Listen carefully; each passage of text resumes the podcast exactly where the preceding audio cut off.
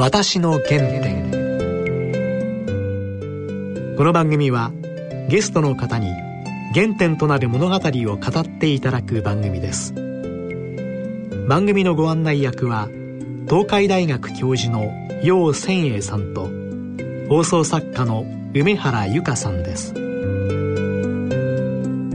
皆さんご機嫌いかがですか？陽千恵です。梅原由香です。今回のゲストは日経ラジオにいつも出てらっしゃる。株式評論家の北浜隆一郎先生です。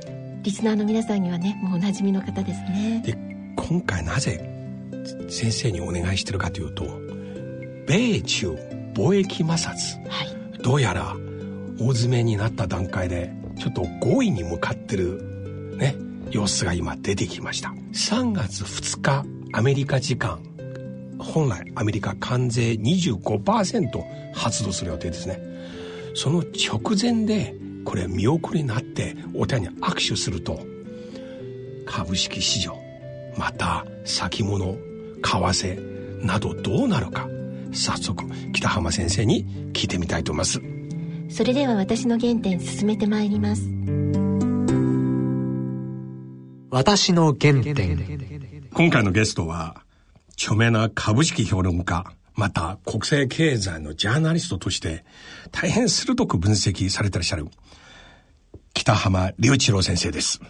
どうもお久しぶりです。久しぶりでございます。いやこれはね、はい、一種の緊急出演でお願いします。はいはいはい。緊急です。まさに緊急でしたね。もともと実は他のテーマとゲストの方、お願いしてますが、はいはいはい、しかしここに来てですね、ええ、トランプ大統領のツイッター、はい、かつアメリカの AP 通信中国の新華社のね、ええ、もう発表を見ると、ははまず現在は、す、で、にアメリカの代表団、北京での会談が2日間終えました。え、そうですね。そして双方とも大成功だと。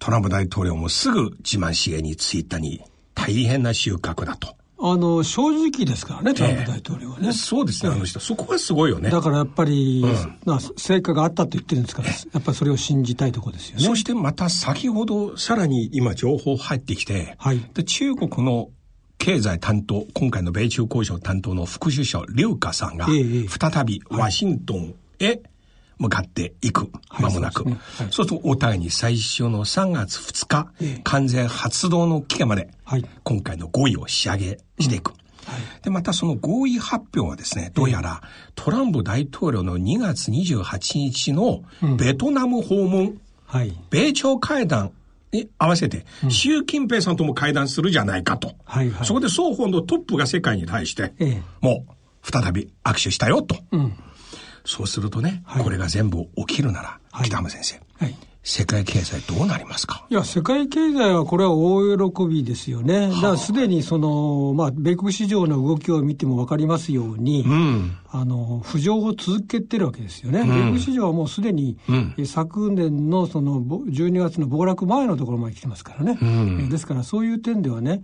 あの、先取りの動きはもう完全に、米国主導で起きてるということになりますよね。はい。えーそれはやっぱりその懸念はするというのは当たり前なんですけども、うん、あのやはりこの米中のね、このまあ対立がですね、うん、どこまでも続くと、うん、えー、まあマイナスだということはね、うん、これはもうあの誰しも思うことですからね。うん、ですからトランプ大統領やっぱりあのああ見えてと言いますか、あの こう係数とかね、そういうものはこの気にしないように見えるんですけれども、うん、やはり鍛え上げたあのビジネスに鍛え上げた人物ですから、うん、やはり経済にねどれぐらいの影響が出るかとかね、うん、そういうことはもうあの微細にね、あのこうまあ調べてるというか、そういうことになりますので。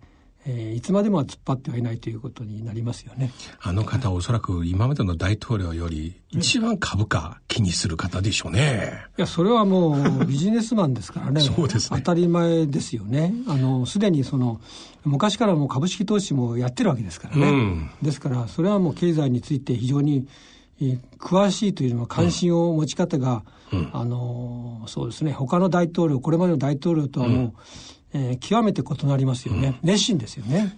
ある意味では振り返ってみると彼は上手でしたね。上手ですよ。剣を抱えながら、ええ、一方では取れるものほぼ全部取れたね。あのトランプ大統領っていうのは、本当にあの、うん、なんでしょう、器用方変更多いような感じがするんですけども、うん、よくこう、これまでのね、うん、その、おなんて言いますかね、経緯というか、大統領のこの2年間のね、うん、実績をこう追ってみますとね、うん、あの成功してる分野が非常に多いんですよね。そうですね。あの決してですね取りこぼしがないんですよね。うん、ですからそういう点で言いますとね、あの、こう、なんて言いますかね、えー、つい我々はですね、どちらかというとね、もし、えー、自分がアメリカ人だとするとですよ、うん、えー、なんかね、民主党政権下に民主党支持者のような姿勢を日本人として取りがちなんですよね。そうなんですよ。えーえー、ですけど、それはね、うん、私に言わせると、ちょっとね、投資家としての姿勢、個人投資家の姿勢としてはね、ちょっと間違うんじゃないかと思うんですよね。あのフライ見て、振る舞い見てね、はい、火がないとか、えー、ダサいとか、はいはい、もうネクタイのセンス悪いまで、そうそう日本で結構いろいろありますけれども。そうですよね。だけど、蓋開けてみると結構数字重視、結果重視の男ですね。そういうことですよね。うん、で、よくその株式市場ってどういうものかもね、うん、経済、それを言いますと、経済がどういうものかもね、うん。よく分かってると思いますよね。ですからある点ね、その大統領に任せておけばいいという部分も非常に私はねあると思うんですよね。うんえなぜかというと、うん、FRB のですね、うん、議長でさえもね首をすげ替えようとするぐらいですからね。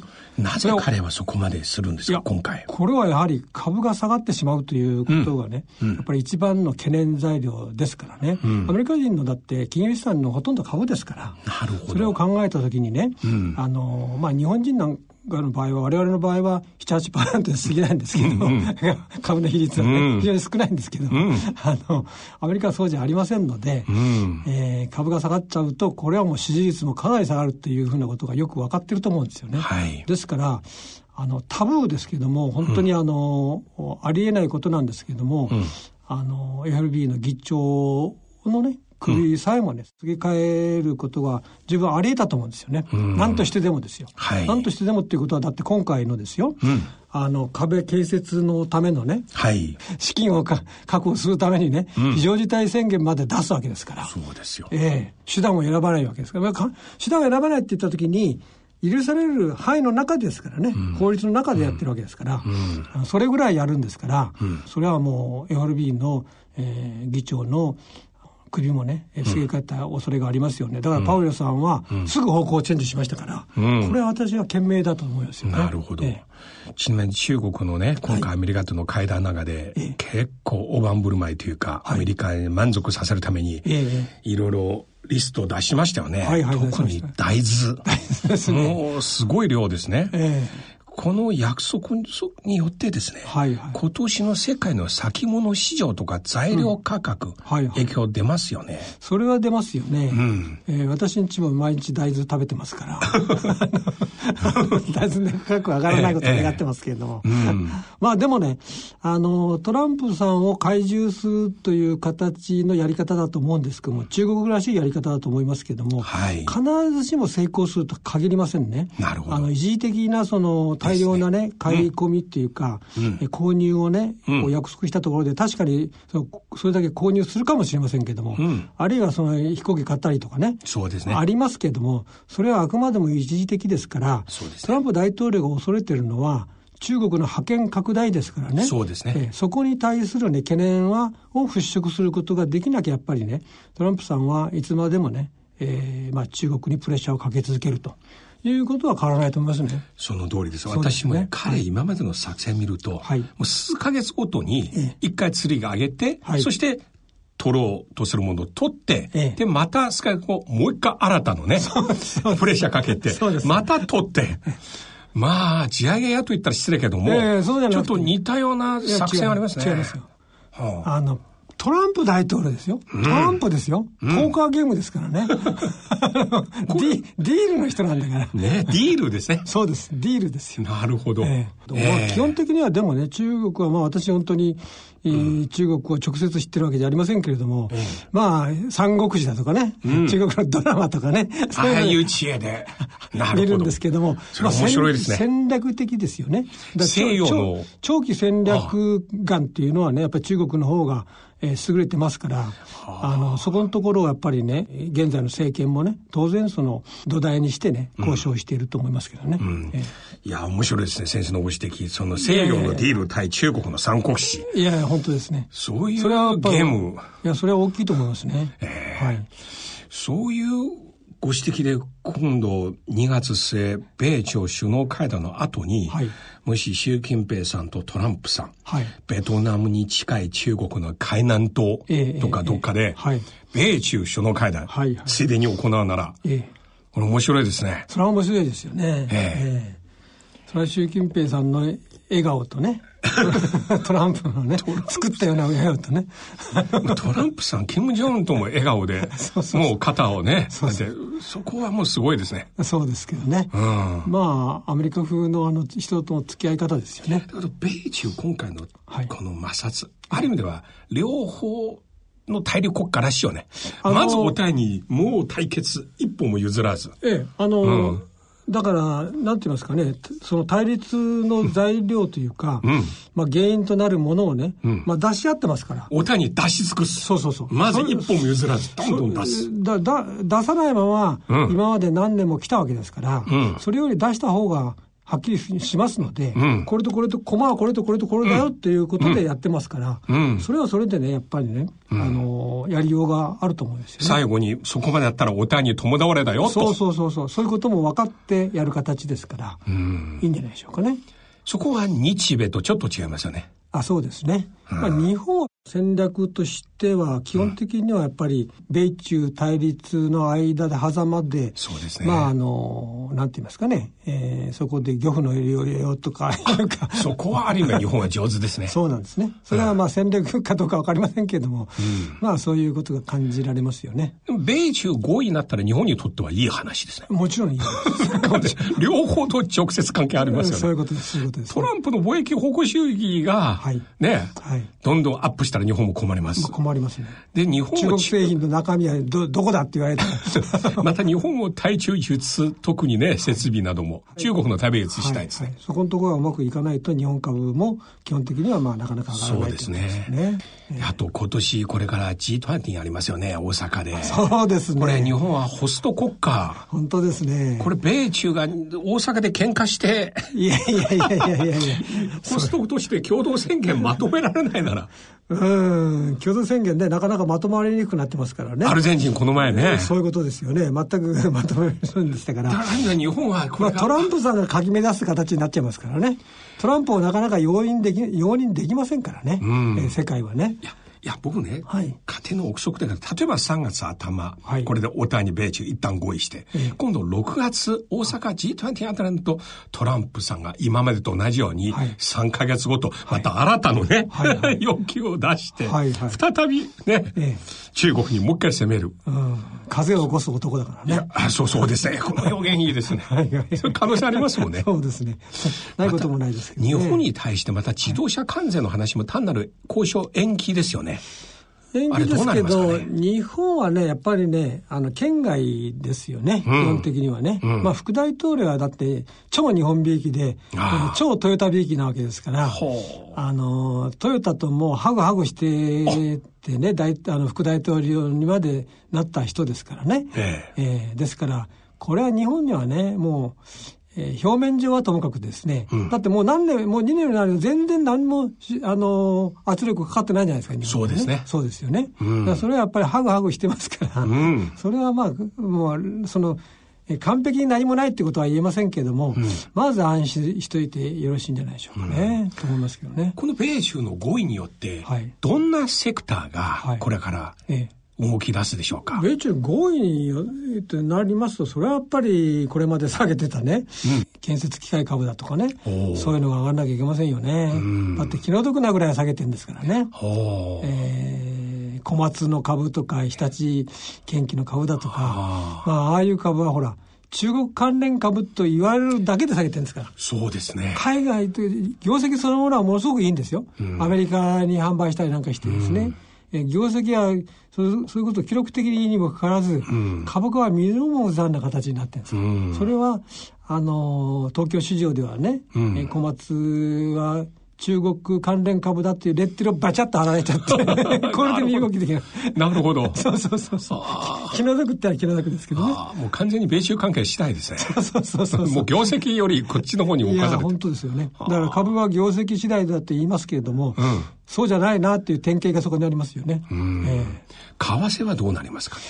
為替はね、やっぱり基本的には円高で見てますけどね、うん、だってやはり FRB がトランプ圧力によってですね、うん、金利を上げられないわけですから、うん、これはやっぱり次第にね、うん、円が高くなっちゃうことになっちゃうかなと思いますけどね。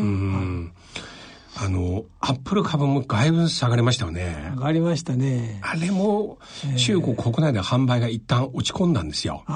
でどうやらあの女性のね、はい、抜擢した女性の元高級ブランド会社勤めたね、経営者を今、再び辞めさせて、で、中国国内で早速、あの、iPhone 値下げ販売しまして、結構今また人気出ましたね。うん、まあやっぱりね、アップルが上がってくれないと面白くない相場ではありますよね。うん、そうするとこの状況によって、はい、昨年末、今年年将来の、はいマーケット全体に対する予測ですね。ええ、少し変わりますよね。変わりますね。年少の時すごい悲観期の話ばばっかりはね、今年はもう崩れていくっていう感じ。そうですね。でも株っていうのは日本のことわざにね、うん、陰極まれば要点すっていう言葉あるんですよね。陰がもう極まっちゃったら要点すってあって、なるほど。あの、昔からのまあことわざの一つですけども、うん、実際その12月のところは陰極まりましたから、うん、もうみんなもうこれでアウチだと、ギブアップだというところでしたから、うん、まあそうなったらまあ要点数が普通ですので、これまでも大体そうなってますので、まあ私の見通しはもう、その年初の初めからね、あの、まもなくこう要点要点というか上向きますよでね。先生おっしゃったんですね、上向くねスピードが遅いのがちょっとイライラしますけどね、うん。えー、ある意味では米中双方は戦いながら一方双方とも割と合理主義の持ち主の考えですね。それは実利。そうですよ。我々、日本の場合はね、うん、私なんか個人的にはもう、心情本位とかね、そうなっちゃって。日本人結構美学とかね。そうそうそうそう。ね。そうなんですよ、ね。気骨とかね。えー、プライドとか。そういうこと、ね、精神論はやはりありますよね。そういうことですね。うん、えー中国の方はどうなんですか？違うんですか？もうアメリカもねあ、あの、結構似てるんですよ、あれ。似てる同士ですよ。ああ、そうかもしれませんね。結構もう利益本位の国。はい。もう実国中心主義。えー、両方ともね。はいはい、そうですよ。もう強烈の自国中、自国中心じゃないですか。その自国中心っていうのはね、うん、まあアメリカのそのトランプ政権を、まあみんな批判する材料にしてるんですけども、うん、中国も一緒ですし、うん、どこの国も自国中心ですよ。基本的には。ね。日本だって。嘘つくかつかないか、全面に出すかどうか、ね。そうそうそうそうそう。目に立つか立たないかですからね。うん、はいはい。いや、昨日ね、はい、またアメリカとかね、他のところのあのニュース結構みんな話題になって、どうやらトランプ大統領が、ね、はい、安倍首相に頼んで、ノーベル平和賞、えー私を推薦してくれ。それで、安倍首相は長い5ページ、もうね、及ぶ長い手紙を推薦状書いた、トランプ大統領は大変綺麗な文章で、私を推薦してくれたよ、と。で、その後日本のえ、はい、あの、朝日新聞のスクープで、はい、政府関係者は、あれアメリカから言われてから書いたんだよと。そこはどうですか？やっぱり日米関係上に必要ですか？えっとね、いやいや、それはやっぱりね、ご機嫌を取る必要もありますから、なるほど。あの、別にね、あの、そういう儀礼的なのはあっていいと思いますけど、ただね、トランプ大統領か、もう、そのノーベル賞を受賞する方向に持っていくにしてもね、ちょっと早すぎると思いますよね。そうですね。まだ米朝か、そうそうそう。あの、米朝がね、ちゃんとまとまった形にならない前にね、うん、そういうのは、ただ握手しただけじゃ、ちょっと早すぎますよね。まだ2年後とかね。全然核やめてないからね。そういうことですよね。ある意味ではむしろ、米中の握手が世界、世界に対する影響大きいね。大きいです。もちろん ものすごく大きいですよね。そうそう。そうなりますと、うん、あのー、ね。もう一回安倍首相に頼んで、今度米中の和解でもう一回私を推薦してくれと。二つともややってくれたらね。それはもう問答無用なね、あの、受賞でいいんじゃないでしょうかね。と思いますよね。実績上げてますからね。今回の発表、はい、とにかく少なくとも25%の関税発動見送りになったことだけでもね。はい。見送り。いやそうですね。でもある意味世界は、すごい取引目撃しましたね、今回。いややっぱり、ね、巻き込まれましたね。トランプ大統領ってそういう意味ではね、すごい大統領ですね。うん、だって毎日、あの、誰かのツイッターを見ます？トランプ大統領のツイッターを毎日見なきゃいけないんですよ。おかしいでしょ。そんな世界史上ないよ。ないですよね。ご本人はどうやらしかもこれからやることがその他ね、議会とか通さずにね、ええ大臣たちが言わないでね、うん、全部、あの、ツイッターに言ってるんですよ。そうなんですよ。それはありえないですよね。うん、ありえない。うん、それがあり得てるんだからね。うんええ、だからもう習近平さん、安倍さんとか首脳との会話そのままツイッターで漏らしちゃうんですよ。習近平さんもやってほしいね。習近平さんとね、私聞いた話では。ツイッターを。あれは習近平さんツイッターやってもおそらく秘書書いたものになると思いますよ、私は。だからそれをやればすごい。いや、それやれない。なんか中国国内でツイッターに中国国内で見られないよ。その前に まだツイッターを解禁させないあ、そそこはね。でもね、習近平さん今回はね、ちょっと今までと違う。アルゼンチンでの米中首脳会談、最初予定時間お互いに40分にしたんですよ。その後なんと4時間半でした。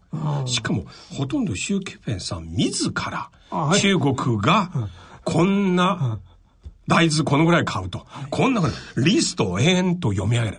普通は事務レベルの方が話すこと。そこは今度、習近平さん話した後に、トランプさんすぐ会場から出てツイッターで、私の偉大な友人とかね、もう、もう、もらいたいものもらったらすぐ偉大な友人というのはすごいね。いや、ビジネスマンっぽいよね。トランプさんは、もう、褒め上手ですよね。褒め上手。うんキム・ジョンも褒めますよ。そうそうそうそうそう。ロケットマンと言ったばっかり、いきなり偉大な友人ですよ。本当ですよね。えもう本当にあの、コロッと変わり方すごいね。はい。そういうのがちょっと学ばなければないな。いや、本当だな。どう先生をどう褒めたらいいんだろうな。残念ながらもう私も年取りましたよね。今。さっき褒めたでしょ？うん。30代にしか見えないって。そんなこといや、本当に今年これから、はい、まあ、また北野先生、はいはい、時々この番組にいらっしゃってですね、この中国も知ってる、日本も知ってる、アメリカも知ってるという、三国志と西洋のディールっていう、あの目線で語っていただければ。いや今ね、中国ドラマがあるんですよ。三国志？三国志じゃないご覧になってらっしゃる？いやいや連続ドラマ？いやいや、おやってますよ。BS でやるんです BS やってる。やってる。主演男優、私の大学の同級生。あ、そうなの？そうです。いや、で、バッチリしたドラマですよ。あのね、日本の皆さん見てますか、うん、どんな反応ありますけど、結構気にして私に聞いてますよ。おうん。どうですか？楊先生、前、や、役者さんなんだったっけ？ちょっと。それはもう、過去のことで。若い頃。大昔。ねえ、た、あ、そうか。あの、彼はちなみに、今頃出て明演じてますよ。あ、そうなの？あの中で。はあ。いかがですか？諸葛孔明、僕ね、ちょっとね、みんなね、うん、えー、よく描きすぎだと思うんだよね。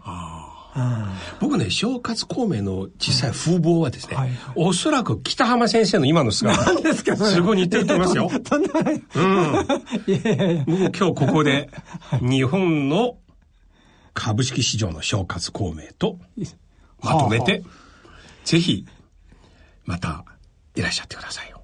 あ、ぜひお呼びください。今日のお待ちしてます。予測を今聞きました。はい。うん。おそらく今後このように展開すると思いますが、え今日、ありがとうございました。こちらこそ。どうもありがとうございました。私の原点。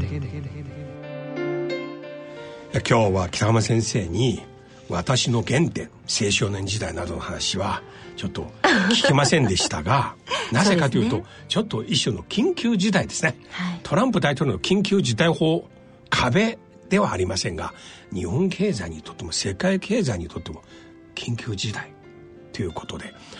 でも先生の分析を聞くと私すごいと思うのは、はい、つまり一つはここで一旦合意したとしてもトランプ大統領は風をまた吹かす。また風を吹くという男である。また数ヶ月ごとに風を吹かせる。そうですね。そこは一つのメッセージが必要。あとやはりねビジネスマンとしての視点やスタンスがあるから、うん、ポジティブに考えてもいいっていうお話もされてましたよね、うん、また米中間お互いに先生おっしゃるような三国志対西洋のねあのディールのような文化あるが、はい、しかし共通点はお互いにまず最大限に相手に対するカードを全部出し尽くす。一歩も譲らずですからそういった前半がまずあるんです。その前半だけ見て悲観的になりがちですけども一方では最後はお互いに合理主義の塊で打算してまた共倒れを選ぶか合意するかという部分もありますね。そこは鋭いなと思います。さらに具体的にこれからいわゆる日本の中国関連銘柄これによって動くでしょ？うと指摘しましたね。ねいろいろ個別銘柄もおっしゃってましたね。かなりねミクロの話からマクロ全体のね、はい、展望までありましたね。はい、はい、この番組はポッドキャストオンデマンドでいつでもお聞きいただくことができます。詳しくは番組のホームページにアクセスしてください。それではそろそろお時間です。お相手は陽千恵と。梅原由香でした